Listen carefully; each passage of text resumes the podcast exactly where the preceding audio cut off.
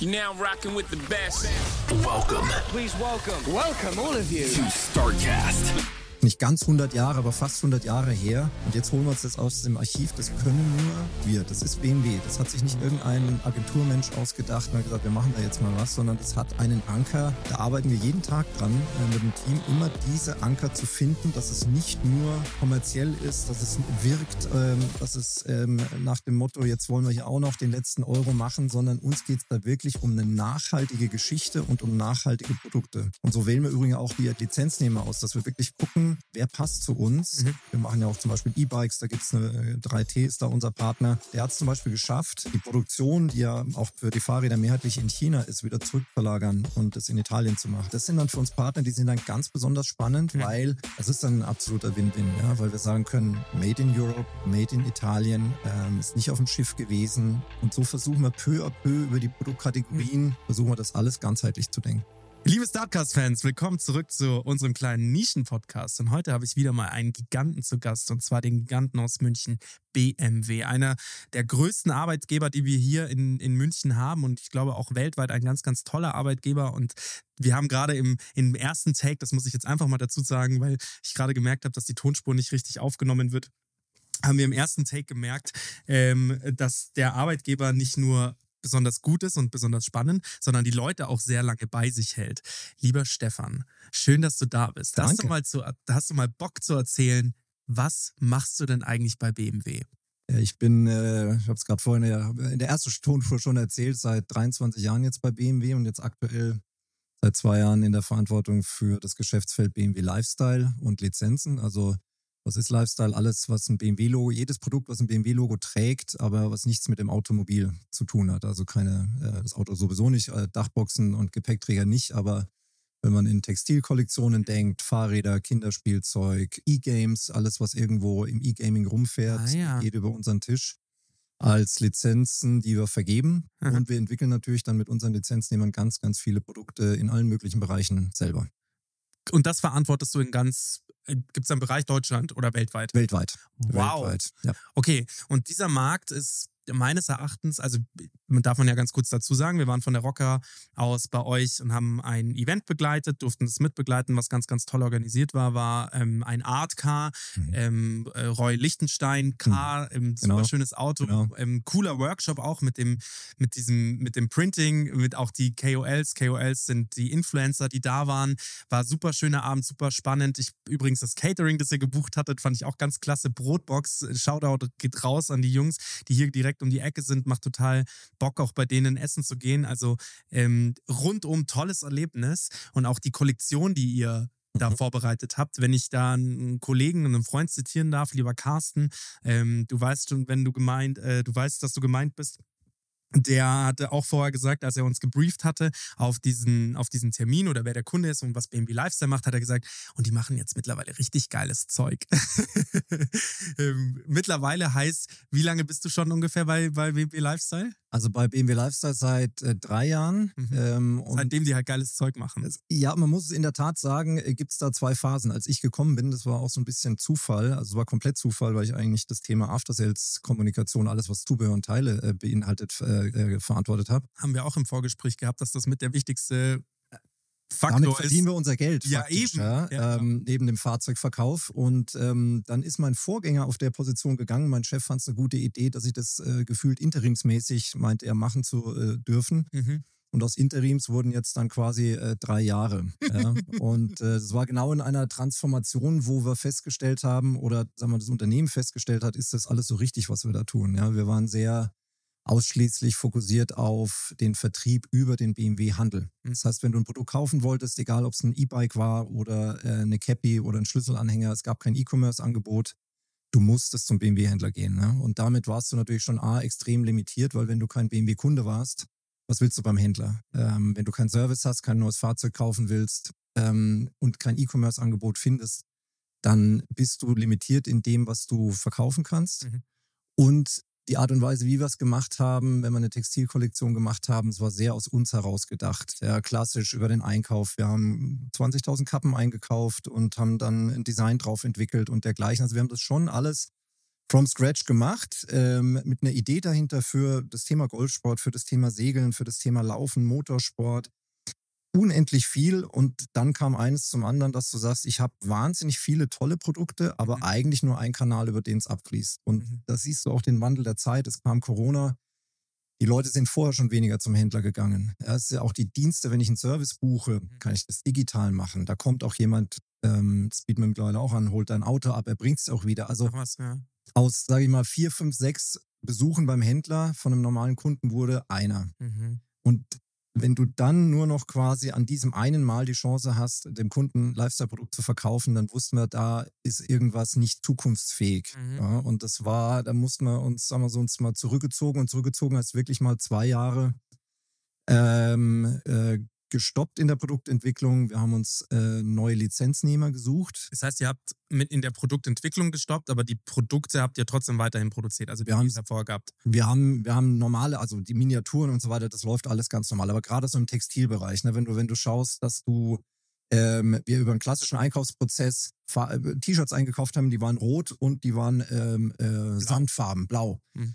Dann, dann war das irgendwie okay, aber nach, wenn nach einem halben Jahr Rot nicht mehr angesagt ist und du weißt, wie schnell sich Fashion und, und Textilthemen draußen drehen, sprich, wir waren nicht nah genug am Kunden dran. Aber jetzt hast du es ja schon genau gesagt, Fashion. Ja. Und Fashion, da spricht man ja eher so, das, was ihr gemacht habt, meiner Meinung nach, war eben genau das. Ihr habt Lizenzprodukte verkauft Ja. und jetzt macht ihr Fashion. Also das hat sich schon ein bisschen gewandelt, weil das eine ist, für den, sagen wir mal so, ähm, du, wir hatten gerade eben After Sales, was für mich immer so diese T-Shirts und die Cappies und so weiter war, die es bei euch halt gab, war immer so dieses Goodie, wenn der Verkäufer Genau. dir einen BMW verkauft hat und gesagt hat, er drückt noch mal ein Auge zu, er macht ne, im, im Preis nichts beim Auto, aber man kriegt noch einen Schlüsselanhänger, man kriegt noch eine Cappy, man kriegt noch ein T-Shirt, man kriegt noch einen Cupholder, äh, äh, so ein, äh, nicht Cupholder, sondern eine, Thermomarkt. ein Thermo, genau, Ja. ein Becher Ja. dazu. So, das ist so dieses, das war es früher. Jetzt hat sich das ja auch mit Kooperationen nach außen. Ähm, wir müssen ja nicht über alle Kooperationen sprechen, die es gab. Ich, wir haben ja auch schon mal gesprochen, es gab diese ganz große mit äh, Ronnie Fike, äh, Kith, Ja. ähm, ganz, ganz grandiose Kollektion, ähm, die ja quasi nicht über, zwar, zwar nicht über BMW Lifestyle lief, aber BMW-Kollektion war. Und da hat man schon gespürt, also ihr habt euch da den, meiner Meinung nach, den größten, den man sich reinholen kann, für solche Kollaborationen reingeholt, als ein Teil von diesem Wandel.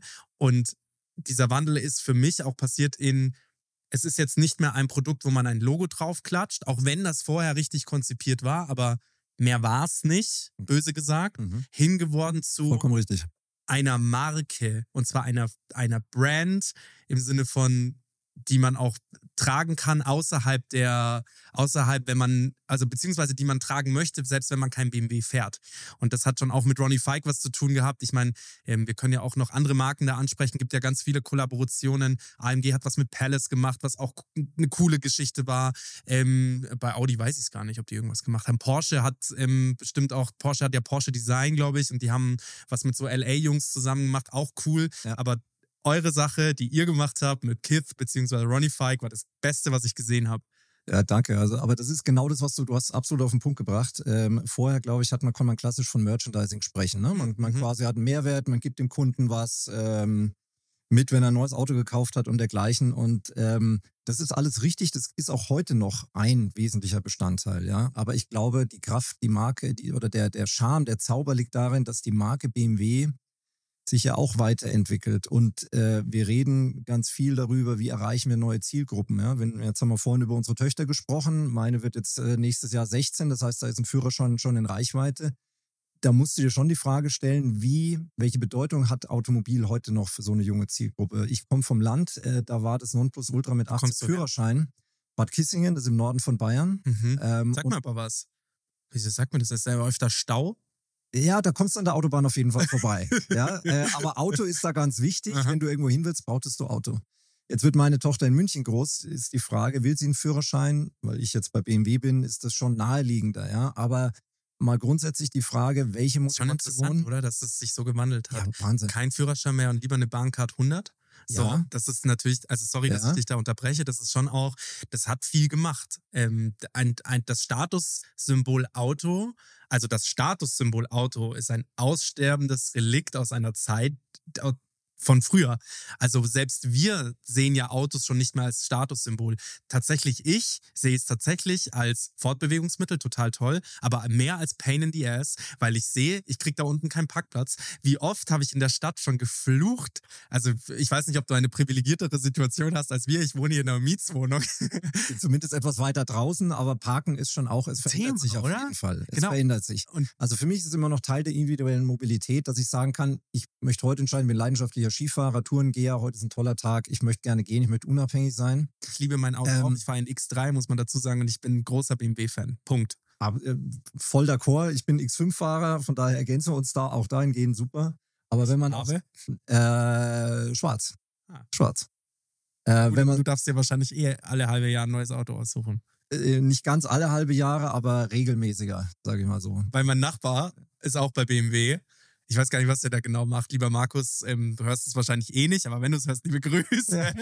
Äh, der, der fährt nämlich immer wieder jeder, alle halbe Jahr ein neues Auto. Total toll. Aber wenn du zurückdenkst, ich meine, früher, es gab, welche Alternativen hattest du? Das Bus äh, in, in, auf dem Land war es das dann schon. Ja? Äh, heute mit E-Scooter, E-Mobilität, äh, E-Bikes. Also du hast mehr Möglichkeiten als früher. Mhm. Und ich glaube, der, sagen wir, der Charme der Marke BMW oder die Kraft liegt darin, irgendwie zu sagen, ich kann mit Lifestyle Menschen erreichen, die ich quasi sonst über den klassischen Weg BMW-Händler, Autokauf äh, äh, nicht erreiche. Ja? Und äh, mit den Sachen, die wir mit Ronnie Fike gemacht haben, ist das eine.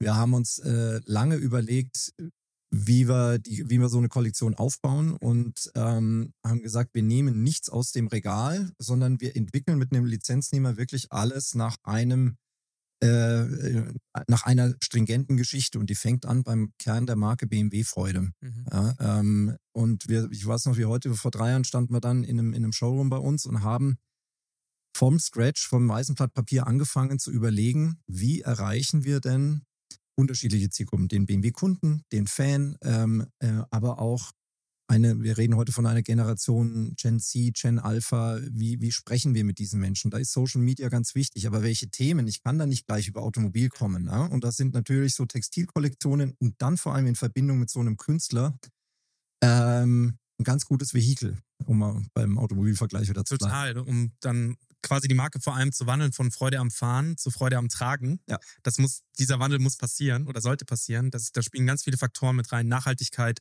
Möchten sich die Exakt. Fridays for Future denn, selbst wenn sie eine, eine Klamottenmarke tragen, das hat ähm, Domagoj ganz, ganz interessant ganz toll formuliert in seinem Podcast ähm, oder in, in unserem Podcast hat er gesagt, mit der neuen Klasse beispielsweise haben Mhm. sie eine Automobilgeneration geschaffen, die für morgen ist und die vor allem eins nicht soll, und zwar nicht stören soll. Keiner, der sich bei Fridays for Future hinstellt und zu Recht sagt, passt mal auf, wir müssen für eine Welt von morgen kämpfen, wir müssen gegen, gegen die Klimakatastrophe kämpfen, darf sich an diesen Autos nicht stören. Ja. Es, es darf nicht mehr, das darf nicht sein. Und das sollte das Ziel sein. Das ist eigentlich total witzig, dass er das so formuliert hat. Gesagt, das muss den Alten, die, die, die alten Autos, die die Nostalgie lieben, die muss das abholen. Das da muss aber auch die Fridays for Future abholen. So, und das ist dann bei der Fashion natürlich genau dasselbe. Wir Ja. haben letztes Jahr für unsere, für unsere Company, für die Rocker, haben wir versucht, T-Shirts zu produzieren. Ey. Wo bist du schwierig.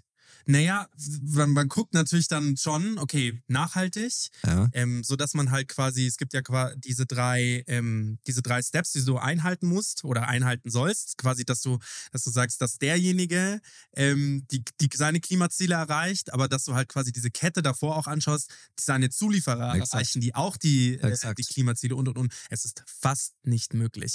Und wir sind dann bei ähm, hier einem Münchner ähm, Bedrucker gelandet, der sich sehr gut mit Fashion auskannte und der hat ihm gesagt, es gibt so zwei, drei Marken, die du nehmen kannst und ähm, die produzieren zumindest fair und organic. Und dann sind wir da halt gelandet. Aber wir sind, ey, aber wir haben sehr viel Geld. Ja. Ja. erstens, du musst suchen und du musst richtig in die Tasche greifen. Ich kann, ich verstehe bis heute nicht, warum Fast Fashion noch existieren kann Mit diesen Preisen. mit diesen Preisen Ja, es ist wirklich und warum das nicht, Ja. warum das nicht einfach also es soll nicht die Fair Fashion mehr subventioniert werden, das auch. Es sollten eher die Fast Fashion mehr bestraft werden. Und so Leute wie ihr, BMW Lifestyle, die sich sehr viel Gedanken machen, die Dinge von Scratch neu denken und sich eben Gedanken machen über eine Gen Z. Egal wer danach kommt, die letzte Generation nennen sich sie sich ja, ja.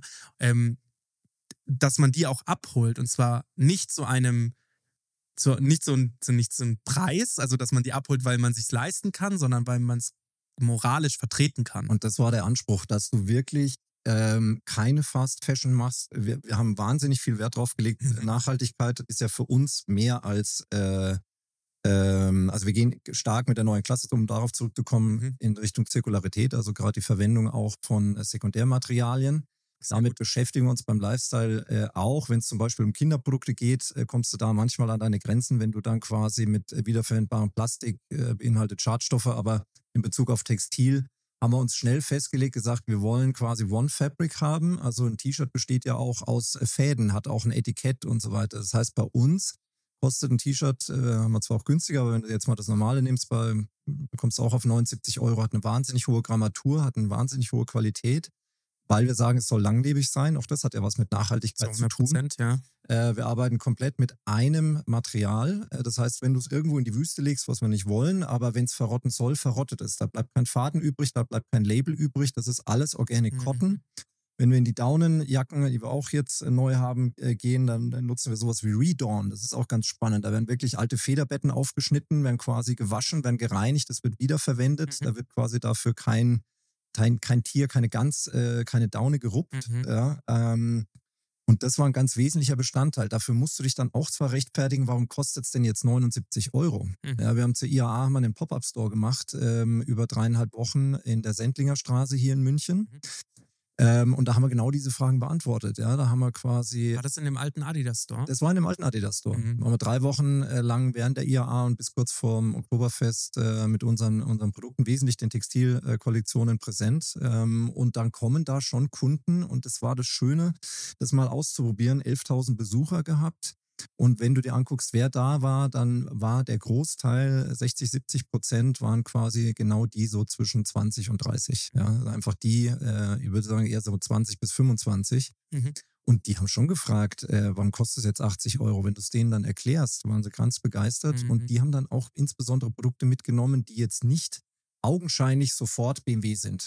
Mhm. Ja, also Beispiel, wir haben äh, ein T-Shirt produziert, das hat hinten draußen eine graue Grafik. Da denkst du, was ist das? Das sind, wenn du es weißt, das wird dann auch erklärt. Äh, wir haben im Werk diese Kampagne dazu produziert und da liegen dann übereinander geschichtet silberne BMW M3 Motorhauben. Mhm. Und diese Schichtung mit diesen Motorhauben hat ein Motiv ergeben. Und das hat einen ganz klaren BMW-Bezug. äh, Das ist original aus dem Werk München und das war das meistverkaufte T-Shirt ähm, äh, mit in dieser Zeit in dem Store, wo du sagst, da ist einfach die Geschichte interessant. Wir haben einen analogen, mit analoger Fotografie einen Fotografen gehabt, der diese Motorhauben in einer tollen Grafik äh, festgehalten hat. Mhm. Und äh, das zum Preis von 79 Euro ähm, hat äh, Wir- gut funktioniert. Wir wären gerne von der Rocker mal Teil von sowas. Wir Ja, gerne mal herzlich eingeladen. Ähm, eine Sache noch dazu, und zwar zu diesem, also BMW Lifestyle beziehungsweise Fashion. Wir wissen alle, dass die Mode kein einfaches Feld ist. Absolut. Sowohl damit Geld zu verdienen, Ja. als auch davon, man muss sich ja, also man, man muss sich ständig rechtfertigen. Und es ist meiner Meinung nach auch okay. Ja. Wenn man die richtigen Ansätze betreibt, dann kann man das ja auch, weil in die Diskussion beziehungsweise in, in die Kommunikation zu gehen, ist ja total fair. Und wenn man es eben so wie du sagst, hey, pass mal auf, ich habe eine Erklärung dazu Mhm. und die Leute damit abholst, kannst du sie von negativ schnell auf positiv drehen. Dann Mhm. hast du einen Standpunkt und das ist gut. Ich glaube, was, was eben auch so wichtig ist mit diesem Pop-up, dass man sowas einfach viel öfter machen sollte, weil selbst wenn du den, den, den Otto-Normalverbraucher damit erreichst und er kauft sich ein 50-Euro-T-Shirt, ein 30-Euro-T-Shirt, ein 80-Euro-T-Shirt bei euch, ist das schon mal besser und ihr habt einen mehr gewonnen, der in eine Fair-Fashion-Industrie investiert hat, als jemand, der zu H&M rennt und ein T-Shirt für 9 Euro kauft und es nicht hinterfragt. Ja. Und diese Kommunikation muss man halt einfach nur fördern. Und ich glaube, ähm, das ist jetzt nur mein, mein Punkt von außen. Vielleicht lebe ich dazu sehr auch in der Bubble, aber mich würde schon stark interessieren, geht ihr da in die Kommunikation? Also geht ihr da in die Erklärung, dass ihr quasi die Produkte einzeln erklärt und da auch so sagt, hey, pass mal auf, wenn ihr noch nicht ganz versteht, was wir da machen oder was wir da vorhaben, hier sind zwei, drei Filmchen, schaut ihr euch an, hier ist ein Podcast, neben dem jetzt natürlich. Absolut. Das Format der Zukunft auf jeden Fall. Ja, ihr solltet vielleicht einen eigenen machen. Ja, es ist, wir haben, wir haben, es gibt auch einen BMW-Podcast in der Tat. Ähm, aber ja, die Erklärung ist das A und O. Wir sagen, diese Geschichten, die wir dort haben, äh, die Nachhaltigkeit ist eine da davon. Wir versuchen die zu erklären, wesentlich über unseren E-Commerce-Store, den wir haben. Also kann jeder mal reinschauen, lifestyle.bmw.com. Es ist jetzt äh, nicht nur ein klassischer Produktshow, ja, sondern auch da versuchen wir genau diesen Blick the reason why, was macht dieses T-Shirt so besonders, wo kommt diese Geschichte her, wer ist der Künstler da dazu. Mhm zu erklären. Ja, das kostet, äh, du weißt, den Content, den man dazu produzieren muss, äh, Zeit und Geld, aber wir glauben, es lohnt sich, weil es nur dann auch die Geschichte glaubhaft macht. Und es geht eben nicht nur um das schnelle Geld. Wir wollen und müssen profitabel sein, das auf jeden Fall. Aber uns geht es ganz wesentlich darum, dass wir sagen, das, was wir tun, das ist glaubwürdig. Das hat auch immer einen Anker irgendwo in der Geschichte, in der Historie von BMW. Ich habe da irgendwo eine Referenz äh, äh, gefunden im, bei BMW Classic, im Museum, äh, im Archiv bei uns. Da gibt es übrigens eine ganz spannende Geschichte. Äh, wird im, jetzt im, im Frühjahr eine Kollektion rauskommen. Äh, da wird man eine Geste, eine Handgeste von B äh, finden mit einem BMW-Logo und dann steht da verlässig da dazu. Und wenn man sich dann da fragt, was das ist, ähm, das kommt aus dem Jahr 1935 tatsächlich, mhm. aus dem Archiv von BMW gab es einen äh, Künstler äh, aus München, der auch Grafikdesigner war, ähm, Herbert Schlenzig. und der hat für BMW ähm, auch intern Motorenzeichnungen gemacht. Also das war ja damals alles noch von Hand gezeichnet. Schöne Zeit eigentlich. Wunderschöne Zeit. Äh, und er hat genau ein Werbeplakat gemacht, was für die Zeit damals etwas äh, wahrscheinlich zu weit voraus war. Das ist nie veröffentlicht worden. Ach, Aber was? das hat dieses Handzeichen und verlässig, auch ein altes Wort würde man heute wahrscheinlich nicht mehr sagen, würde verlässlich sagen oder zuverlässig. Ja.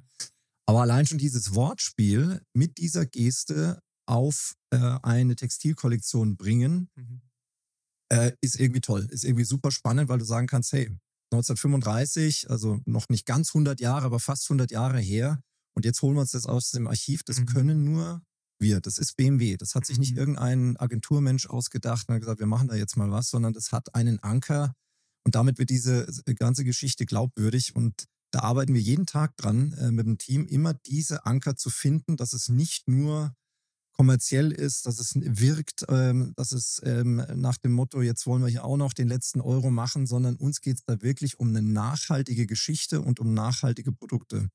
Und so wählen wir übrigens auch die Lizenznehmer aus, dass wir wirklich gucken, wer passt zu uns. Mhm. Äh, teilweise dauert es zwei Jahre, bis wir mit einem klar werden. Ähm, und das, wir machen ja auch zum Beispiel E-Bikes, da gibt es eine 3T, ist da unser Partner. Der hat es zum Beispiel geschafft, die Produktion, die ja auch für die Fahrräder mehrheitlich in China ist, wieder zurückverlagern und das in Italien zu machen. Mhm. Und das sind dann für uns Partner, die sind dann ganz besonders spannend, mhm. weil wir die Transportwege sparen. Ne? Wir haben vorhin über die gesamte Logistikkette, Wertschöpfungskette gesprochen, wie schwer das ist, sie zu kontrollieren. Aber wenn du Partner findest, die es bei sich in der Wertschöpfungskette tun und man Partnership dann da, man, man macht eine Lizenzpartnerschaft. Mhm das ist dann ein absoluter Win-Win, ja, weil wir sagen können, Made in Europe. Made in Italien, ähm, ist nicht auf dem Schiff gewesen. Und so versuchen wir peu à peu über die Produktkategorien mhm.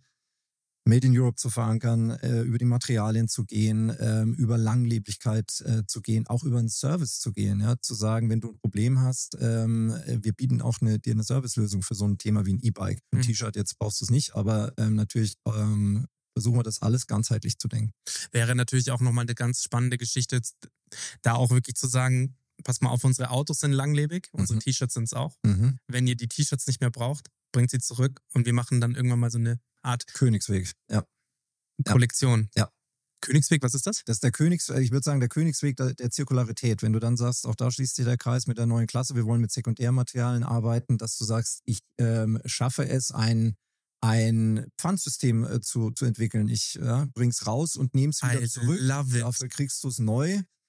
Da gibt es Ideen, die kommen auch aus gewissen Startups äh, aus der dem, TUM ähm, ja. mit zirkulären, äh, wie man da Zirkulärkreisläufe. Ich erzähl dir mal ganz kurz eine ne? Idee, die habe ich schon mal in einem Podcast erzählt. Und das ist so schön, dass du das gerade sagst. Also, ich habe ich hab mich gefragt, warum, also, um die Welt ein Stückchen besser zu machen, glaube ich, ist es nicht sollte es nicht der Fall sein, dass man, der Podcast wird zwei Stunden geht, ich sehe es jetzt. Wir machen einfach ein zweites nochmal. Also pass auf. Die, ich glaube, dass man nicht mit Verboten ähm, weiterkommt, sondern dass man mit dem Gamification-Charakter und mit Bestärkung weiterkommt. Bin ich ganz Siehe, bei dir. Pfandsystem. Das Pfandsystem hat geschafft, dass wir einen Rücklauf von Mehrweg-Pfandflaschen haben und selbst wenn wir es nicht zurückgeben, wir zum Beispiel sagen, okay, wir haben öfter mal Pfandflaschen, die stellen wir unten einfach vor die Tür. So. Und dann können die sich Obdachlose, egal wer, kann sich diese Flaschen mitnehmen. So, damit, das haben wir damit geschafft. Warum schaffen wir das nicht mit Altkleidung oder mit Müll? Also fangen wir mal beim Müll an, sagen wir mal Plastik und der Plastik, das Plastikmüll ist sauber getrennt, das, das wird dann weggeworfen und dann bekommt man wieder Geld raus, weil man sauber getrennt hat. Das ist doch super für uns alle. Und selbst wenn das nicht der Fall ist, dann hast du eine Beschäftigungsmaßnahme für Menschen, die vielleicht kein Zuhause haben, wo du wirklich sagst, okay, wie dieses Wert, wie solche Wertstoffhöfe nur im Kleinen, hier überall. Dazu muss natürlich die Abfallwirtschaft insgesamt in den Kommunen funktionieren. Ähm, genau. So, und zurück zur Fashion. Da habe ich mir auch gedacht, warum? Es gibt diese Altkleidercontainer. Wäre doch eigentlich geil, wenn man nach Kilo, die man spendet, bezahlt wird. Und zwar in dem Sinne, dass du, um auch die Lokalitäten hier wieder zu stärken, die lokale Wirtschaft hier zu stärken, zu sagen, okay, pass mal auf, du bringst deinen ganzen Altkleider in diese Zirkularität, in, in, in, in den Kreislauf zurück, nimmst den Sack, hast fünf Kilo und kriegst dafür einen 15-Euro-Gutschein bei zehn Unternehmen, wo du lokal hier in das Unternehmen reinlaufen kannst und dann sagen kannst, hey, schaut mal, ich habe hier irgendwie einen 15-Euro-Gutschein. Es kann der Globetrotter sein, es kann aber auch der Tante Emma-Laden mit Essen um die Ecke sein. Und das wäre die Königsklasse, wenn BMW das schafft, eine Art und wie geil wäre auch dieser Aspekt zu sagen, es ist uns eigentlich scheißegal, welche Klamotten ihr zurückbringt. Es kann die AMG Palace Kollektion sein, die ihr bei uns zurückbringt. Was hast du gesagt? die ihr bei uns zurückbringt und wir machen daraus was Neues. Und zwar gemeinschaftlich, weil es dann nicht die, die Welt existiert nicht für einen von uns alleine und kann auch nicht so weiter existieren, sondern geht nur Hand in Hand. Und ich glaube, dass dieses Pfandsystem oder dieses zirkuläre System nur funktionieren kann, wenn man da eine Gamification reinbringt und einen Spaßfaktor für uns alle. Genau, genau das ist der Weg, äh, the way forward, wie man, wie man denken muss. Ähm, jetzt mal theoretisch weitergesponnen, wir haben ein weltweites Händlernetzwerk, was wir auch täglich beliefern können. Mhm. Ja, also quasi, und es funktioniert auch rückwärts. Mhm. Alles, was ich zum Händler gebe, ich habe eine Reklamation, äh, kommt auch als Teil wieder zurück, auch für Lifestyle. Ja? Wenn ich da quasi beim Händler was kaufe, äh, und es ist was defekt, gehe ich da wieder hin, dann kommt es wieder nach München, dann schauen wir uns das an und dann ähm, äh, gibt es dann Kulanzgarantie äh, etc. Also mhm. theoretisch äh, möglich. Aber das sind genau die Gedankenspiele, die wir uns machen. Auch kannst du Materialien aus dem Auto verwenden. Da ist Geil, Airbag ist zum Beispiel so ein Beispiel. Äh, das Klar. haben wir schon mal versucht mit unserem Partner. Reifen wahrscheinlich auch, dass man Taschen draus macht oder was Taschen oder du schredderst es, du machst daraus ein Sneakermaterial für die Sohle und so weiter. Ja, also da gibt es viele spannende Ansätze. Leder ist ja super viel in Autos auch verbaut. Leder ist ein ganz besonderes Thema. Ja, ähm, äh, da, aber, da arbeiten wir zum Beispiel jetzt mit ähm, auch so Materialien, Kaktusleder nennt sich das. Das ist dann aus der Kaktuspflanze etc. gemacht. Also da, da, da versuchen wir mit unseren Designkollegen, da sind wir wieder bei Domagoj, äh, äh, auch mit den Materialien immer einen Weg zu finden, können wir aus dem Auto was nutzen mhm. oder geht es auch umgekehrt? Und mhm. wenn du ein super Netzwerk hast, und damit meine ich unsere Lizenznehmer, eine, eine Brand wie Puma, die sind da auch da ähm, wirklich mit dem Nachhaltigkeitsteam dran. Wir setzen uns da zusammen und sagen, was können wir tun? Ja. Wie wie können wir das besser machen aus eigenem Antrieb. Das kostet ja Zeit und Geld, ja, ja? aber es ist quasi äh, für unser Tun essentiell und für diese Welt sowieso, dass du ähm, glaubwürdig vorangehst, nicht des schnellen Euros willen, sondern ähm, ja, ich will sagen, Nachhaltigkeit ist Teil der Marke BMW und das versuchen wir auch jeden Tag so zu leben. Voll da könnte man ja wirklich mal so eine Patchwork-Kollektion draus bauen. Dass ja. man wirklich sagt, dass man es auch Patchwork dann auch nennt und sagt, ja, schau mal, wir haben, weiß ich nicht, hier an diesem T-Shirt sind oder hier an dieser, an dieser Jacke sind X5-Teile verbaut. ähm, der ist das und das verbaut und das ist eigentlich, fände ich das mal, fände ich das eine saustarke Sache. Wenn wir da mal eine Dokumentation darüber drehen sollen, ich. So langsam wird es mir unheimlich, weil du führst einen Gedanken fort. Wir hatten eine geile Idee letztes Jahr mit einer unserer, äh, äh, eigentlich mit unserer Kreativagentur. Das ist das? Äh, The Game, ja. Ah, guck, der Carsten ja, arbeitet bei The Game. Genau. Dass wir auch überlegt haben, Mensch, da draußen gibt es, wenn du mal auf Ebay guckst und schaust nach BMW, äh, Fashion, Textilien, Lifestyle-Produkten, dann findest du da ganz tolle Sachen aus den 1980ern, diese Windblues-Songs, äh, diese ja. weiten. Aber sagt, wenn, was wäre, wenn wir denn die zurücknehmen würden, Aha. würden die veredeln? Würden die quasi mit einem neuen Pep, einem neuen Style, mit Patches oder irgendwas und machen daraus eine eigene. Und jeder auch so ein bisschen anders. Kollektion. Jeder anders, genau, weil das wäre dann alles individuell. Mhm. Das war mal eine Idee, äh, die ist erstmal im Ideenstadium ein bisschen stecken geblieben. Ja, aber vielleicht greifen wir die wieder auf, jetzt wo ja, du sagst. Oder Blaumänner. Ja, bla, genau. Das ja. ist ja auch total. Ich meine, die Latzhose ist doch auch so ein Ding.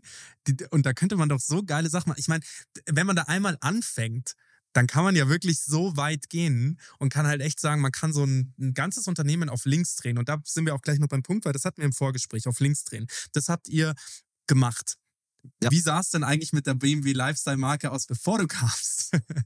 äh, das war ein tolles, profitables Business. Äh, Wirklich? Äh, es war profitabel. Es war nur quasi 1 zu 1, 100 zu 100 Prozent auf den BMW-Kunden gemünzt. Ja? Das mhm. heißt, wenn du ein BMW fährst, dann trägst du auch gerne ein BMW-Polo-Hemd oder ein Cap mit einem BMW-Logo drauf. Mhm. Was wir nie gemacht haben, ist quasi mal mit dem Logo ein bisschen zu spielen, das mal als grafisches Element zu verwenden. Ähm, wirklich Fashion heißt ja auch, ich habe Farben der Saison, ich habe andere Schnitte, ich bin da mutiger, Oversize zum Beispiel, sowas. Ihr das von gab's nie. Habt ihr das gemacht mit dem Ape Fest? Ja, genau. Waren wir jetzt auch dieses Jahr zum ersten aber Mal. Aber habt ihr, habt ihr die Kollektion auch gemacht? Kollektion noch nicht, ja, aber Ape Fest war eines der Beispiele, wo wir. Weil die wir waren Farben waren genial. Taschenkollektion waren wir da. Mhm. Und die hätten wir, will es gar nicht sagen, die waren Teil des Giveaway, aber wir hätten die auch verkaufen können. Verkaufen können. Äh, und wir haben gar, und das macht das Thema, sind wir beim Thema Kooperationen, wenn du mal auf so einer Plattform bist, was wir danach an Anfragen kriegen. Mhm. Wir haben jetzt eine ganz coole asiatische Lifestyle-Marke, die uns nur durch das Apefest angesprochen hat, gesagt, wollen wir nicht mal was zusammen machen? Das würden die ja nicht machen, wenn die nicht sagen würden, BMW als Marke und BMW Lifestyle, ihr macht da coole Sachen. Mhm. Ja, würden sie quasi ihr, würden sie ihrer eigenen Marke nichts Gutes mhm. Aber das sieht, wie wir uns in noch nicht mal zwei Jahren, wo wir jetzt am Markt sind. Wir haben 2023 im Frühjahr jetzt erst die erste Kollektion auf den äh, Weg gebracht, mhm. äh, nach zwei Jahren Pause, mhm. dass wir da schon einen Nerv getroffen haben. Ja. 100 Prozent. Das ist auch das, schau mal, die Fashion-Industrie hat, das hat man ja jetzt auch total gesehen, wie, wie das funktioniert hat, dass Sub-Brands aus bestimmten Klientels auf einmal angefangen haben, mit High-Fashion-Brands zu kooperieren. Mhm. So Adidas mit Gucci. Ja. Ich meine, so, das, das Wer hätte ist, das gedacht? Ja, oder Adidas mit Balenciaga. So, das ist ja ein krasser Kosmos. Da ist ja der Sprung auch nicht weit, dass man sagt, okay, welche Brands gibt es denn da draußen noch, die auch echt einen Hype haben, wo man sagt, nicht nur den Hype, sondern wo es halt auch vor allem darum, Hype meine ich, spiele ich jetzt auf Apefest an und nicht auf, auf BMW. Oder man macht es wirklich mit Bestands- Mittelstands, DAX-Konzernen oder größeren Firmen, die halt sagen, hey, pass mal auf, wir haben, wir haben da eine richtig gute Firma, warum machen wir da nicht wirklich auch was draus? Also warum muss es denn nur, das habe ich ja vorher schon gesagt, Freude am Fahren sein, wenn es ja auch Freude am Tragen sein kann und am Ende des Tages die, die Ende der, das Ende der Gleichung sollte ja sein Freude am Sein. So, du bewegst dich in ja. den Welten und du kannst mit einer Marke das durchleben, ohne dass du zu Korb zu branded bist. Genau. Und darum geht es, diese Freude am Tragen. Ich habe mal äh, äh, einen, einen Badge mitgebracht, was ich mir heute Morgen aus meinem neuen T-Shirt rausgeschnitten habe. Also quasi dieses Care-Label, mhm. wo draufsteht, wie du es wäscht, wie du es pflegst, bloß in die Trockner werfen. Da arbeiten wir auch dass wir sagen, äh, this garment has made with Freude. Ja, ähm, und also, äh, kommt einfach so ein Spruch dazu, das ist quasi, kann man jetzt als Spielerei sehen, aber man, wir, wir, wir versuchen das schon durchzutragen. Und wir partnern ja sehr stark mit Puma seit über 20 Jahren, unser größter Lizenznehmer, ne? so Stichwort äh, ähm, Mode. Äh, Mode. Mhm. Äh, die machen für uns die BMW Motorsport Kollektion und daher kommt auch das Projekt, was wir gemeinsam gemacht haben, ne? dass wir zu der Art Car was eine ganz eigene Historie hat bei BMW seit 1975. Ähm, ich glaube, wir haben jetzt 1920 Artcars von verschiedenen Künstlern. Mhm. Und das mit, ähm, äh, hat 1975 angefangen mit Calder, der hat den M3 CSL 3.0 CSL designt. Der ist dann beim 24-Stunden-Rennen in Le Mans gefahren. Mhm. Alexander Calder. Das war das erste. Und so zog sich das über die Jahre. Wir haben Namen wie Warhol, Lichtenstein, äh, Penck äh, bis hin zu Jeff Koons und jetzt auch wieder Julie Meritou die äh, für das äh, für BMW Motorsport wieder ein, ein Artcar äh, bemalt. Mhm. Und das war so ein Anker, dass wir sagen, Mensch, wir haben einen Partner wie Puma, wir haben diese Artcar-Historie, die auch sonst kein Automobilhersteller hat. Äh, lass uns doch daraus irgendwie eine tolle Geschichte machen. Daraus ist die Roy Lichtenstein Capsule Collection entstanden ähm, die habt wir gemeinsam die, gemacht haben. Habt ihr die produziert für die Masse oder wie viele Stückzahlen produziert ihr da bei so einer Collection? Also wir haben jetzt selber für uns, für BMW, innerhalb von BMW mit 1000 Stück, mhm. 1000 T-Shirts, 1000 Jacken, 1000 Sneaker, immer ein bisschen mehr. Ist für uns nichts. Und für Puma auch nicht. Puma auch gar nichts. Äh, die haben weltweit natürlich ein bisschen mehr, weil wir auch ein größeres Netzwerk haben. Ja. Aber für uns, wo wir sagen, was Limitiertes Mhm. und dann mit dem Namen auch noch 100 Jahre wäre Roy Lichtenstein geworden, ähm, äh, Ende letzten Jahres.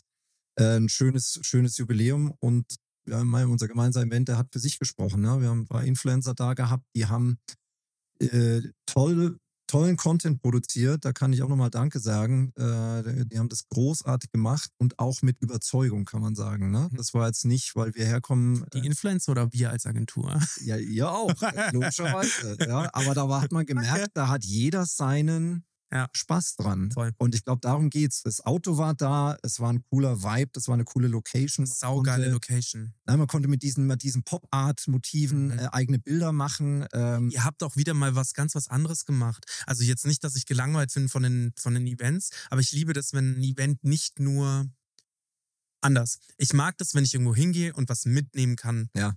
Nach Hause, wenn ich was gelernt habe. Und ihr habt ja, ihr habt ja diese Printing-Geschichten gemacht. Super geil. Ey, die haben sich ja alle Kunstwerke mit nach Hause. Siebdruck, ne? Siebdruck, was Äh, mit nicht Pop-Art-Motiven. was halt Ähm, nicht mehr gang und gäbe ist. Erstens das mal zu machen, zweitens das mal, ich meine, wie sauteuer das auch ist, so ein Siebdruck-Kunstwerk zu machen. Die durften sich das alles mit nach Hause nehmen.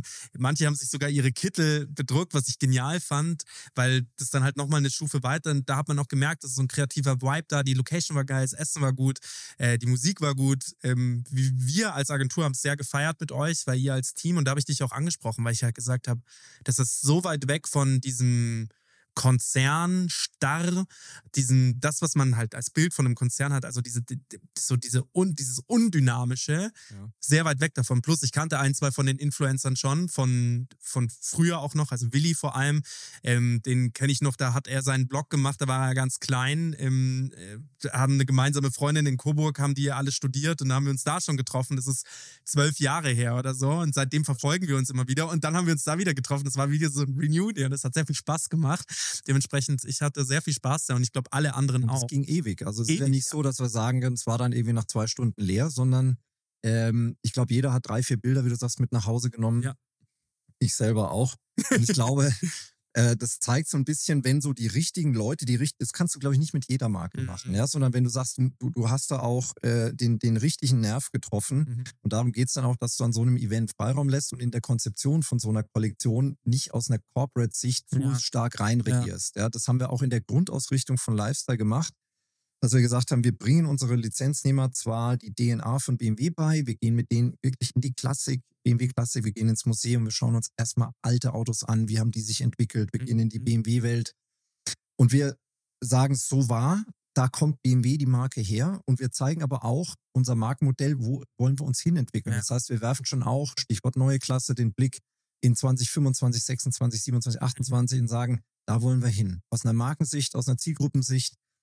Und dann mach mal. Mhm. Ja, und dann ist, glaube ich, die Kunst, dass du äh, auch den Creative Directoren die Freiraum lässt. Äh, und so haben wir auch agiert. Wir standen dann in diesem Schauraum vor vier Jahren mittlerweile, drei Jahren. Und der hat uns Wege aufgezeigt, hat gesagt, er hat nur weiße Blätter Papier an die Wand gehängt und dahinter waren dann äh, Ideen. Hat gesagt, wollen wir, gehen wir den, gehen wir den sicheren Weg oder gehen wir den mutigen Weg? Mhm. Wir haben gesagt, lass uns den mutigen Geil. gehen, ohne zu gucken, was der sichere Weg gewesen wäre. Mhm. Und der mutige Weg ist halt genauso, dass du sagst, ich, ich interpretiere, äh, ich gucke mal anders auf die Marke BMW. Ich sage nicht nur, die Marke BMW besteht aus natürlich aus dem BMW-Logo und aus den, den, äh, der Wortmarke, der Bildmarke. Aber Stichwort, ich arbeite mit Grafiken, die erstmal auf den ersten Blick gar nichts mit BMW zu tun haben. Ich orientiere mich an der Workwear, du hast die vorhin erwähnt. Die Arbeiter, die bei uns am Band stehen, haben eine ganz dezidierte Workwear mit verdeckten Knopfleisten, dass die quasi äh, nicht das Auto verkratzen, wenn die das montieren. Das haben wir auch rausgenommen, solche Ideen. Das findest du auch in unserer Kollektion wieder. Also wir haben ganz stark versucht, Anleihen zu nehmen, die früher, wenn du mich fragst, was der Unterschied zu früher war bei Lifestyle, da war es halt Logo. Es hatte eine Logopräsenz, also hatte, wir hatten das klassische BMW-Logo irgendwo auf einem äh, T-Shirt genäht, äh, alles sehr hochwertig, aber es war Merchandising für den BMW-Kunden. Wenn du einfach ähm, das ein bisschen breiter denkst, dann kommst du dahin, wo wir jetzt sind. Und das ist der mutige Weg. Du musst es erstmal erklären. Das erschließt dich nicht sofort. Zu Aber es ist es wert. Ja. Glaube ich, glaub sich ich auch. langfristig mehr aus. Ja. Wie viele Kollektionen macht ihr denn jedes Jahr? Also wenn wir du machen sagst, so, für, äh, BMW und BMW M, also mal erstmal für beide Marken und äh, immer früher Sommer, Herbst, wann Winter. kam, wann kam M dazu? M kam gleich am Anfang mit dazu mit ein paar wenigen Artikeln. Da sind wir sehr auf das Thema. Bei M hat jeder wahrscheinlich auch ein Bild im Kopf von Ja. Rennstrecke Motorsport. Ja, da sind wir sehr stark auf das Thema Streetwear und Oversized äh, gegangen. Das war ungewohnt, aber jetzt auch genau der Weg, wo die Marke BMW M sich entwickelt, mhm. hin auch zu einer Lifestyle- Marke ähm, mit großen Hoodies, mit großen wirklich Branding, weil M, das ist natürlich the core, ähm, also der, der wirklich das Roughe, das, das Ultimate Driving ähm, äh, an der Stelle und ähm, da waren wir auch ein bisschen extremer ja, in, der, in der Kollektion. Und wie viele Kollektionen macht ihr so im Jahr? Also wir machen äh, für BMW und BMWM jeweils ein Update im Frühjahr und im, äh, also Frühjahr, Sommer, Herbst, Winter. Mhm, also so klassische Kollektionen? Ganz klassische Kollektionen. Das ist schon mal mehr als doppelt so viel, wie wir früher hatten. Da hatten wir eine Kollektionslaufzeit von zwei Jahren. Ach krass. Ja, und jetzt quasi alles halbe Jahr ein Update. Nicht Geil. immer komplett neu, sondern wir haben so Dauerläufe und dann immer wieder ein paar neue Sachen dazu. Mhm. Und dann versuchen wir, wie mit äh, der Artcar-Capsule für Roy Lichtenstein, immer mal wieder so ein Ausrufezeichen zu setzen, wo es halt auch stark um Kommunikation geht und um ein mhm. bisschen Aufmerksamkeit äh, in der, in der Lifestyle-Community. Äh, idealerweise zweimal im Jahr, es funktioniert nicht immer. Ne? Das ist dann, scheitert es manchmal doch an einem Künstler, der dann doch nicht will. Ja. Ähm, 2022 zum, äh, also Ende 22, Anfang 23, was mit Joshua Vides gemacht. Mhm äh, kalifornischer Street Art Künstler, äh, auch großer BMW-Fan. Der hat seinen alten E30 äh, für uns veredelt und hat den so in einem Californian Street Style ähm, mit, mit vielen Streifen und Tribal-Grafiken äh, ähm, eine ganz kleine Kollektion gemacht. Mhm. Und er hat dann quasi, ist dann mit seinem schön designten E30 und diesen Produkten auf die ComplexCon nach Los Angeles, auch mhm. eine ganz abgefahrene Lifestyle-Messe äh, gegangen und da musst du als BMW, ich habe früher Eventmarketing, Sportmarketing, Messen gemacht, dann gehst du da mit deinem Corporate-Vision äh, äh hin, denkst, da muss alles clean sein, Boden tipptopp. Ähm, und auch das war ein Beispiel, wo man sagt, man muss sich mal drauf einlassen. Das ist nicht die Community automobile Zielgruppe, sondern Lifestyle. Die erwartet keinen perfekten BMW-Messestand. Es war auch gar nicht unserer, sondern es war der des Künstlers Joshua Vides. Und er hat natürlich interpretiert, wie er sein Auto und unsere Fashion und die Marke BMW interpretiert. Mhm völlig anders, als man so Corporate kennt. Wie kam es an? Mega. Äh, wir haben, also vom, vom, vom Business her, war, es war nicht günstig, aber es war über unseren Erwartungen. Mhm. Aber der Vibe, der daraus entstanden ist, mhm. da waren NBA-Basketballer äh, da, die sind vorbeigekommen und gesagt, also wenn ihr mal was machen wollt, lasst uns sprechen. Da waren Künstler da, es waren Musiker da. Ähm, und schon bist du Teil dieser Community und auch das wärst du nicht, geworden, wenn du nicht glaubwürdig wärst. Ja, sondern die haben uns das tatsächlich abgenommen, sagen, das ist ja irgendwie cool, was ihr da macht. Lass uns doch mal was gemeinsam machen. Also deswegen haben wir schon eine Longlist äh, an, an, an, an Künstlern, Sportlern, Musikern, die würden gerne was machen und wir überlegen uns einfach, wann ist der richtige Zeitpunkt, was ist die richtige Plattform mhm.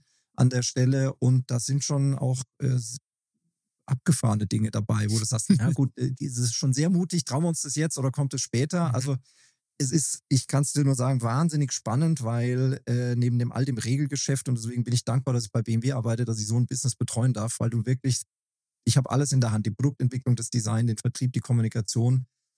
Und man darf da ruhig auch ein bisschen, sagen wir, neben dem ganzen klassischen Geschäft für den BMW-Kunden, für unsere Händler, das machen wir natürlich alles tiptop, wie früher auch, auch ein bisschen verrückt sein das ist schön, dass du das sagst, vor allem, dass es halt nicht einschläft. Weißt du, es gibt ja sehr resignatives Verhalten bei ganz vielen Leuten, die im Konzern haben, die halt, die arbeiten, die halt dann irgendwann mal sagen, ja, was soll ich denn die Strukturen versuchen zu ändern? Ja. Du bist diesen, diese Treppe ins kalte Wasser, diesen unangenehmen Gang ins kalte Wasser einfach gegangen. Das ist ja kein Sprung, wo du sagst, wir trauen uns das jetzt, sondern das ist ja ein Prozess, den man da euch durchgeht. Es sind viele Schlachten, die man da wahrscheinlich kämpfen muss, wo man halt sagt, nee, wir machen das jetzt genauso und wir gucken jetzt einfach mal, dass das ist meine Vision, ihr habt mich auf diese Stelle gesetzt, das ist meine Vision, wie sich die Marke zu entwickeln hat und guck mal an. Also ich meine, es ist ja die Leute, die da bei diesem Event waren, ich bin da fest davon überzeugt, dass die da nicht gewesen wären, wenn die das nicht cool gefunden hätten. So ist es. Weil ganz viele von denen, auch so ein Willi, die sind nicht mehr in dem Alter wie 17, 18, 19 ja. die Zeit als unermessliches und unendliches Gut an betrachten. Das tun wir beide nicht mehr. Wir wissen ganz genau, man legt es in eine Waagschale und dann sagt man, macht man es oder macht man es nicht. Also der es muss einen Mehrwert bieten. Es ne? muss einen Mehrwert bieten. Also gehe ich zu so einem Event und gehe da mit einem Mehrwert raus, weil selbst wenn die dafür bezahlt worden sind, da zu sein, also zu sagen, hey, kommt mal vorbei und wir geben euch auch noch ein bisschen was dafür, selbst dann stellt man das ja quasi in die Waagschale. Und selbst dann könnten sie sich auf das zurückberufen, was sie, was wir vertraglich vereinbart haben. Es gibt natürlich Verträge, wo wir sagen, so und so viele Posts musst du machen. Mhm. Und natürlich äh, stellt man fest, cool, die haben Mehr gemacht. mehr gemacht. Ja, und dafür auch danke, äh, wenn ihr das hört.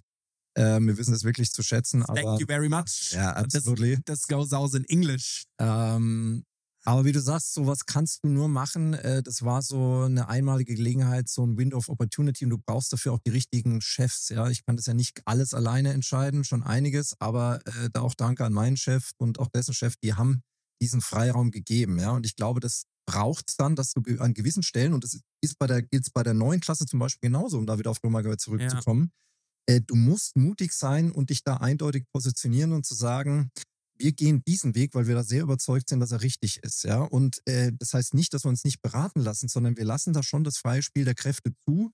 Aber wir wissen genau, wenn wir da sagen, jetzt verlassen wir so den Rahmen von BMW, ab da äh, sind wir nicht mehr BMW, aber das ist so diese Leitplanken setzen, ja. Und die sind manchmal enger und manchmal weiter. Und in dem Fall, bei mir Lifestyle, waren sie einfach sehr weit. Mhm. Sehr weit. Und ich glaube, den Weg, den wir eingeschlagen haben, äh, das zeigen die Zahlen im E-Commerce, das zeigen der, der, der Pop-Up-Store, wenn man uns das anguckt, das zeigt ein so Event ähm, mit den Influencern, die dann einfach mehr tun, als sie sollten, ähm, dass wir da äh, erstmal eine, grundsätzlich richtig unterwegs sind. Ne? Das heißt nicht, dass wir auch nicht mal Haltepunkte einsetzen oder dass man jetzt dazu euphorisch wird, die Welt wächst nicht in den Himmel.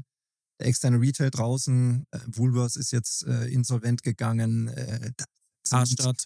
Karstadt, die dritte äh, Insolvenz, glaube ich, ähm, und so weiter. Es wird nicht einfacher äh, werden. Aber ich glaube, mit unseren Mitteln und unseren Wegen und unseren Partnern äh, ist der Weg, der vor uns liegt, noch weit und aber sehr spannend. Ich, genau, also du hast ja einen Punkt gemacht und der Punkt ist ja eigentlich der, dass es bei euch ja nicht rein, um reinen Verkauf geht, sondern ja auch um eine Message, die man nach außen strahlt und das ist ja ganz wichtig und die macht ihr dann ja mit bestimmten Partnern. Das bedeutet, jetzt habt ihr da Puma, Roy Lichtenstein, Artka, da hattet ihr ganz viele verschiedene Zielgruppen, die da ja. mit reingespielt haben, plus kleine Kollektionen. Ja. Ich bin zwei Dinge, die ich dazu an, äh, also die, ich, die ich noch als Idee anbringen möchte, ist, ihr könnt es ruhig öfter machen. Ja. Also ich glaube, dass da draußen vor allem auch noch kleinere Nischen sind, gerade in der Musikindustrie, gerade in, im, im, im, in, im Kunstsektor, die nicht riesengroß sind, wo man halt sagt, hey, man macht irgendwie mal so ein, wirklich limitiert auf 100, 200 Stück. Mhm. Das ist sehr wenig und da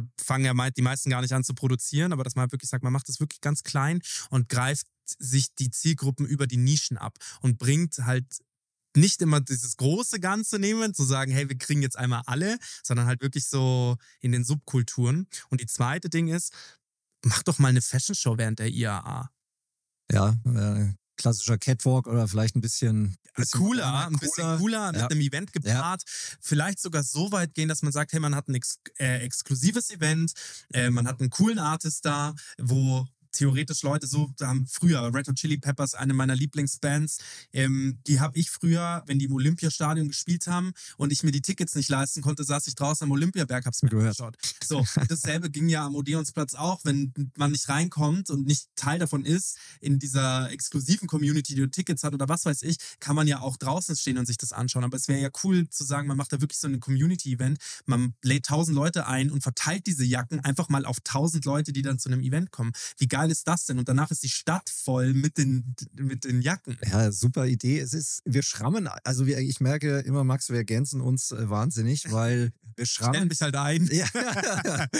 oh, das ist mein Lebenslauf. nee, Spaß, aber wir haben, wir schrammen immer auch an diesen Ideen schon ein bisschen vorbei. Puma ähm, ist auf der New York Fashion Show präsent und ja. die machen wirklich Haute Couture, teilweise aus den BMW Motorsport-Elementen. Äh, also äh, völlig Haute Couture-mäßig abgefahren, äh, verfremdet. Wo, wo ich auch am Anfang skeptisch war, gedacht, funktioniert das, aber es tut das, was es soll. Ja, man redet drüber und denkt, oh, was, äh, BMW, ach ja, da gibt es eine Motorsport-Kollektion. Mhm. Guck mal, wie abgefahren, wie mutig, lass uns mal reinschauen, was die da noch tun. Und ich glaube, darum geht's, ja. Und genau diese Momente zu finden, mhm die, das versuchen wir eigentlich permanent zu tun. Wir sind Partner von der Art Basel, von der Freeze, äh, berühmte Kunstmessen, ähm, äh, äh, von Coachella, ähm, Ach, stimmt. Und dergleichen. Ja. Coachella auch, genau. Und da äh, bieten sich natürlich schon Möglichkeiten und Chancen, dass du gerade mit Künstlern äh, Stimmt, ja. viel machen kannst. Ja, aber wie gesagt, und auch allen voran, das ist ja das, das was ich am Anfang nochmal gesagt habe, mit Kith beziehungsweise Ronnie Fike habt ihr halt meinen Puls getroffen. Ja. Es steht da Ja. total drauf. Also das ist halt, das war einfach ein super kluger Schachzug. Es hätte der, der Einzige, der vor ein paar Jahren vielleicht noch krasser gewesen wäre, wäre, wenn man was mit Supreme zusammen gemacht hätte. Aber so, vollkommen egal. Ja. Der Typ ist echt einfach ähm, legendär und deswegen einmal Hut ab an deine Kolleginnen, an dich, dass ihr das, was ihr macht, wirklich mit Herzblut macht. Und das spürt man auch, egal ob es Corporate ist oder nicht. Und so wie du hier sitzt und auch darüber sprichst, ich meine, du kommst dem, aus dem After Sales, du hättest da wahrscheinlich auch bleiben können. Du, ich habe gelernt, ich gehe dahin, wo die Wege mich führen, ja. Und ich hätte auch nie gedacht, dass ich mal Lifestyle mache, aber als dann äh, damals mein Chefchef mich gefragt hat, willst du es machen, habe ich nicht lange überlegt, weil ich mag vor allem Jobs, wenn du Freiraum hast, wenn Mhm. du, äh, wenn es so eine gewisse, sag ich mal, du hast eine gewisse Herausforderung wie diese Transformation. Mach da mal was anderes draus, ohne dass dir ständig jemand sagt, wie, sondern Mhm. sag, denk einfach mal und bring's auf die Straße. Das war der Auftrag.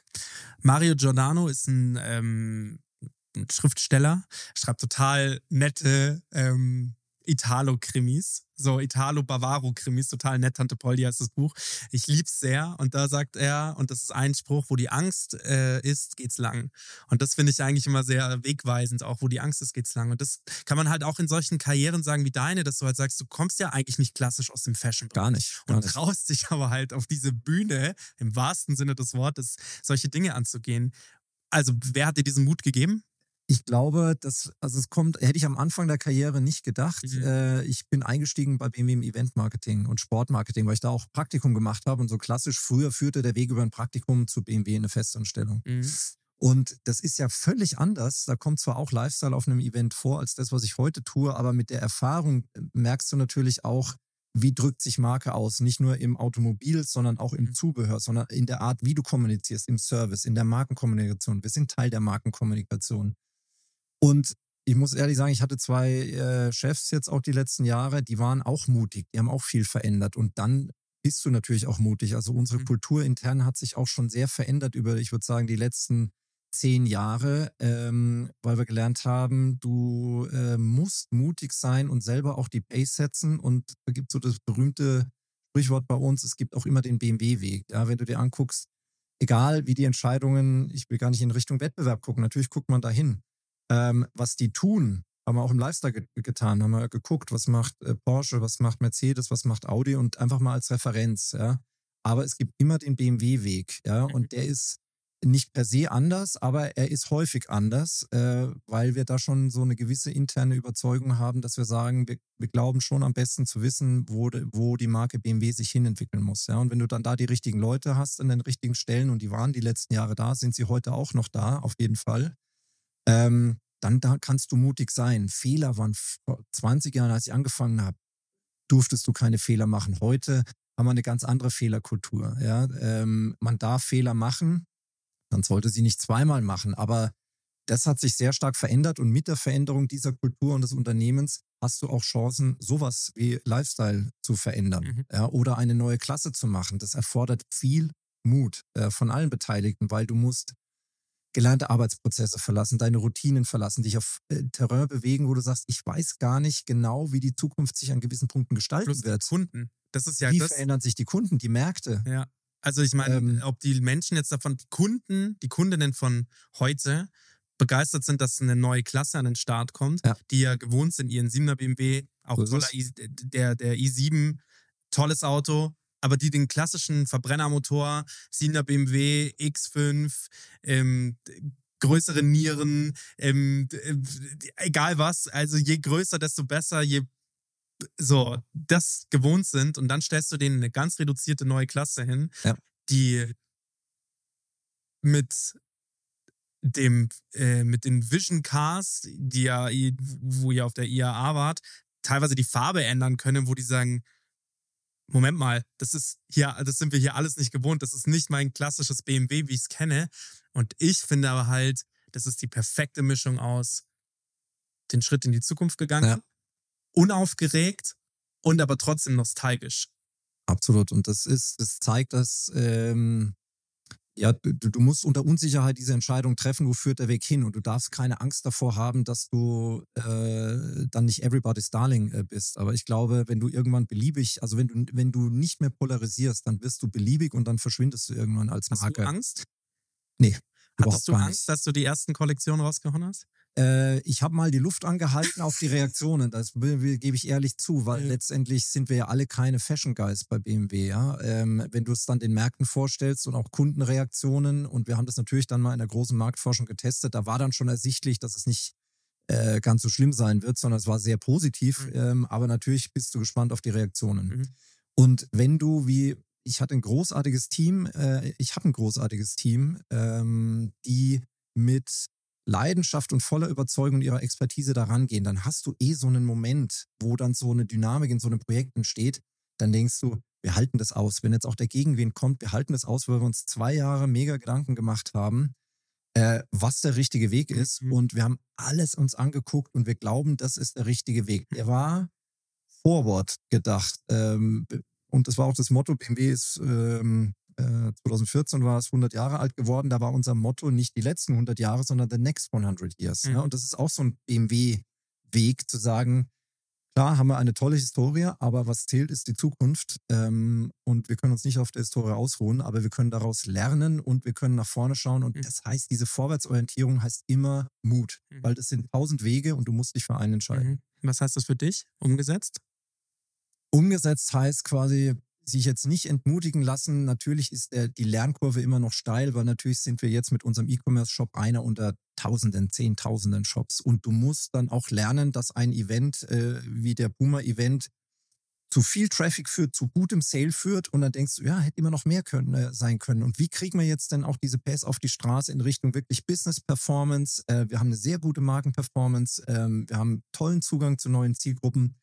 Und jetzt müssen wir an den weiteren Schrauben noch Mhm. drehen, ja. Und ich glaube, da ähm, sind Partner wie du ähm, und äh, ganz wichtig, dass wir sagen, wir bleiben da jung und frisch und äh, Danke, das nehme ich als jetzt Kompliment. ja, ist ja so. Also, dass wir sagen, wir ruhen uns jetzt nicht auf dem aus, was wir da zwei Jahre vermeintlich geschafft haben, Mhm. ja, sondern das war jetzt ein Kick-Off. Und jetzt geht's äh, weiter. Welche, was, was ist die nächste Story nach Roy Lichtenstein? Ja, ähm, oder die übernächste? Wir sind ja jetzt schon, wir denken ja schon in 2025, 26 jetzt auch schon. Kannst du schon erzählen, was das nächste ist? Ähm, also wir werden sicherlich aus der Historie der Artcast noch, äh, noch ein paar Geschichten erzählen. Sehr gut. Das ist aber Ähm, halt eine Story, die könnt ihr ja nicht zweimal im Jahr erzählen. Richtig, genau. Die kannst du nicht immer äh, erzählen. Fügt sich jetzt, dass wir nächstes Jahr eine große Art Car äh, World Tour an der Stelle haben. Das Mhm. heißt, ähm, auch da kommen die Dinge gut zusammen. Die neue Klasse wird eine Rolle spielen. Äh, Nachhaltigkeit, äh, Zirkularität wird eine Rolle spielen. Und da sind so ein paar Bälle in der Luft, die sind super spannend. Äh, auf die freue ich mich auch total. Und ähm, ich glaube, als äh, alle Zuhörerinnen und Zuhörer können da gespannt sein. Da kommen spannende Themen.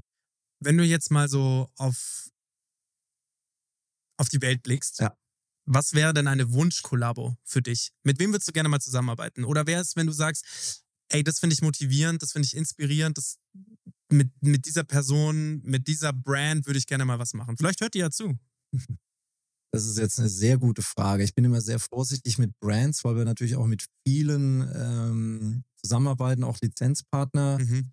äh, sind. Ähm, ich habe da eigentlich, ich habe gelernt, man muss sich so ein bisschen auf das einlassen, was kommt. Ja, ich habe auf der ComplexCon Menschen getroffen, die waren so unerwartet verrückt positiv gesprochen, dass ich denke, mit denen mal, und die sind dann in einer gewissen Szene sehr bekannt. Mhm. Und das reizt mich, glaube ich, ein bisschen mehr zu sagen, lass die mal interpretieren, wie die so eine Kollektion interpretieren würden. Wie jetzt jeder AAA-Hollywood-Schauspieler, Was heißt die Reichweite da? kaufen kann. Was heißt dann so eine Reichweite, wo, wo, wo du sagst, das ist ja genau das, was ich vorher gesagt habe, dieses Mhm. Nischendenken. Mhm. Ähm, ihr arbeitet zum Beispiel mit einem, mit einer, einem einer der krassesten Sportler zusammen. Ähm, das ist jetzt, da arbeitet zumindest BMW mit dem. Ross Ashley heißt ja. Er trainiert Leute wie Chris Hemsworth, ist wirklich, macht so ein Triathlon mit so einem Baumstamm hinten drauf, ähm, ist der, hat so Weltrekorde aufgestellt mit dem Longest Swim, also ist wirklich eine Maschine. Und dann sehe ich den halt immer mit seinem iX. also den promotet er auch sehr, aber das fand ich halt genial, weil den feiere ich halt ab, also einfach nur für seine körperliche Leistung sehr ab. Und dann habe ich halt gesehen, dass BMW da eine, eine gute Kooperation mit dem gemacht hat. Und es ist jetzt auch nicht zu billig ja, gemacht. Das ist schon genau. gut gemacht. Und das ist vielleicht ein gutes Beispiel, weil das jemand ist, der in seiner Community ist er äh, total bekannt. Und ich glaube, darauf kommt es immer an, dass du eine gewisse Glaubwürdigkeit hast, neben der Reichweite. Mhm. Wenn ich jetzt mal so in Regionen denke und auf das Ape-Fest zurückgucke, äh, dann hat, hat, uns da ein Partner angesprochen, den finde ich sehr spannend, weil gerade so im asiatischen Raum, man guckt ja immer sehr stark gelernt nach USA, dann ist Asien natürlich ja. mega spannend. Ja. ist, ich war letztes Jahr eine Woche in China, äh, in, in Shanghai und wenn du da mal gewesen bist, dann merkst du, das ist der Puls der Zeit, schlägt genau dort. Ja? Junge Leute, trendig, Lifestyle, das sind Marken, die, von denen habe ich noch nie irgendwas gehört, mhm. die kommen aus Korea. Ähm, und ich, das fände ich wahnsinnig spannend, ähm, weil ich weiß noch, wo China ein Markt für uns war, der hat weniger als 5000 Autos verkauft und heute sind wir bei jenseits der 800.000. Ja. Und ich glaube, da mal was zu machen in einem ganz anderen Kulturraum, der nicht so europäisch, mhm. amerikanisch äh, ist, das fände ich wahnsinnig spannend. Aber hier, äh, weil ich das auch gerade gesagt habe, du lässt auch nichts raus von, von, den, von den Marken. Aber das ist auch gut, das darf, da darfst du ja natürlich. Lizenznehmer ist Lizenznehmer, ist ja. total fair. Aber ist es dann so, wenn jetzt zum Beispiel lass uns irgendeine Brand nehmen, die äh, in diesem Adidas-Konzern jetzt keine Rolle spielt. Also nehmen wir mal Babe mhm. asiatische Marke. Mhm. Äh, ist ja auch mit Nike sehr geclasht, weil die, weil die ja sehr den Shape auch, also haben die, ist auch alles öffentlich. Mhm. Super spannende Marke, haben cooles Zeug gemacht. Zweifellos. Ja. Habe ich mit zufällig gestern auch mal angeschaut. Äh, Babe auf der Website, die waren ja auch Teil vom ähm, Ape Festival. Ape Festival. Deswegen sage ich das auch gerade. An der Stelle, die, die fände ich super spannend. Ja. Und wenn die anklopfen würden und sagen würden, können wir nicht was machen, Geht würde das? Ich sagen, melde dich gerne. Bei Puma. Nein, das sind ja auch, man kann ja auch alle Partner zusammenbringen. Ja, ja. das heißt, äh, das, das ist auch dann häufig aus einer Dreierkombi möglich und da muss man individuell nach Konstellation schauen. Aber wenn ich konkret nach Babe fragst, finde ich eine super spannende Marke, ganz tolle äh, Produkte, äh, ganz tolle Vibes, Design und Zielgruppen. Ich finde genau das ähm, als Europäer, wenn du da reinschaust, denkst du, oh wow, okay, mhm. das, das kann es auch sein, äh, Lifestyle. Fände ich sehr passend. Jetzt, jetzt, quatschen wir schon eine Stunde und ich habe dieses eine Thema, das schwirrt mir die ganze Zeit hinten in meinem, in meinen, in, in meinen Hirnmembranen, klammert das die ganze Zeit, weil ich mir gedacht habe, das muss ich noch ansprechen. Und zwar haben wir im Vorgespräch, und das fand ich so interessant, dass du das auch erzählt hast, ähm, hast du mir erzählt, dass die Marke BMW Lifestyle ja mal kurz davor stand, dass man sagt, macht man es weiter, macht man es nicht. Ja. Wie habt ihr das gekippt? Wie, wann war das? War das vor dir? War das während dir? Ähm, war das so in, in der Interimsphase? Und wie habt ihr das gekippt und, und, und ähm, ja, auch eine spannende Geschichte. Ja. Äh, war, das war Mitte 2019. Ich habe Inter, ich habe es kommissarisch übernommen im April 2020. Also ein Jahr später. Sagen. So ein Jahr, knappes Jahr später. Boah, du hast ja wirklich während Covid richtig übernommen. Ich war mittendrin, genau. Ja. Das ist dann alles digital und dann quasi über äh, Teams, Meetings, äh, ferne Lizenznehmer konferieren über Stunden in unterschiedlichen mhm. Zeitzonen war auch herausfordernd. Puh. Aber äh, ich glaube, es kommt immer der Punkt, und zwar hat es halt da jetzt Lifestyle getroffen, wo man mal reinguckt und sagt, ähm, da haben wir ein Geschäftsfeld, das war jetzt in dem Fall Lifestyle, was tun wir denn da? Mhm. Wie tun wir es? Mit wie vielen Menschen tut man es? Was ist der Outcome? Ähm, was holen wir raus? Und die Frage hat man sich zu dem Zeitpunkt einfach gestellt. Mhm. Und man wusste nicht ganz so genau, man sagte, es muss anders werden, ohne genau zu sagen, wie, aber eher der Kern war, macht es kundenorientierter, macht's, schaut eher in Richtung, bevor er über klassisches Sourcing über Lieferanten geht, schaut zu Lizenznehmern, die jeden Tag draußen am Markt viel näher am Kunden dran sind mhm. bei Fashion und Lifestyle, als wir das sein können. Mhm.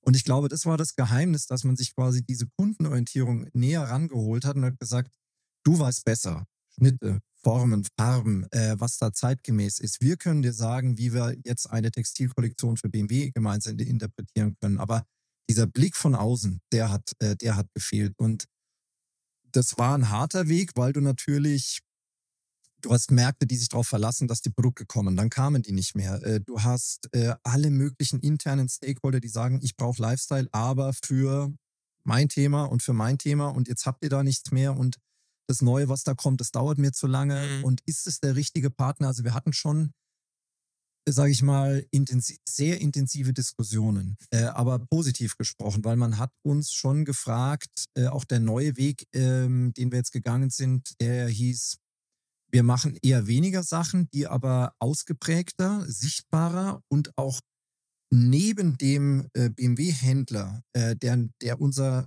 1A-Standbein bleibt, brauchen wir ein zweites, was E-Commerce äh, heißt. Und damit brauchst du auch einen anderen Look and Feel, eine andere Taktung. Du musst schneller werden, du musst zeitgemäßer werden, du musst dieses Storytelling haben. Das war quasi zwangsläufig damit verbunden.